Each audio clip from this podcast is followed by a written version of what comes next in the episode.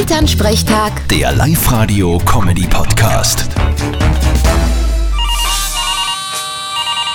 Hallo Mama. Grüß dich, Martin, geht's dir eh gut? Fralli. Und wie war's Heigen und Jausen herrichten mit der Schwiegertochter in Spee? Naja, grundsätzlich eh ganz in Ordnung.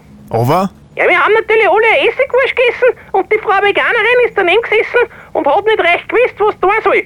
Weil aus den Zwölfen und dem Brot haben wir ihr nicht recht viel geben können. Oh weh, das ist schlecht. Ja, blöderweise haben wir in Sauerrampfer von Hain auch mitgemacht, gell, da war dann auch nichts mehr Ja, da. aber das Essen war eh das wenigste Problem. Was war denn nu? Hätt's es beim Heigen auch einteilt? Nein, nein, das nicht. Aber der Papa hat einen kleinen Pferd genommen und einen Traktor aufgesetzt, dass er mitfahren kann. Ach, so eine Freude hat er gehabt. Das denk ich mir eh. Jedes kleine Kind freut sich, wenn's am Traktor oben sitzt. Ja, auf einmal wird's reinert, schreit um einen an, der muss sofort runter. Und was uns einfällt, das ist ja viel zu gefährlich. ja, und ohne Sturzhelm geht das sowieso nicht, hat's gemeint. Ja mei, die macht sich halt Sorgen um ihr Kind. Ja, Äh, geh bitte!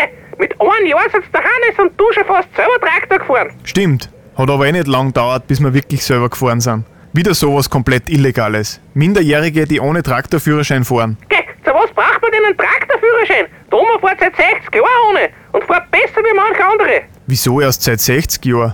Hat's erst mit 20 fahren dürfen? Nein, aber vorher hat es noch keinen Traktor gegeben.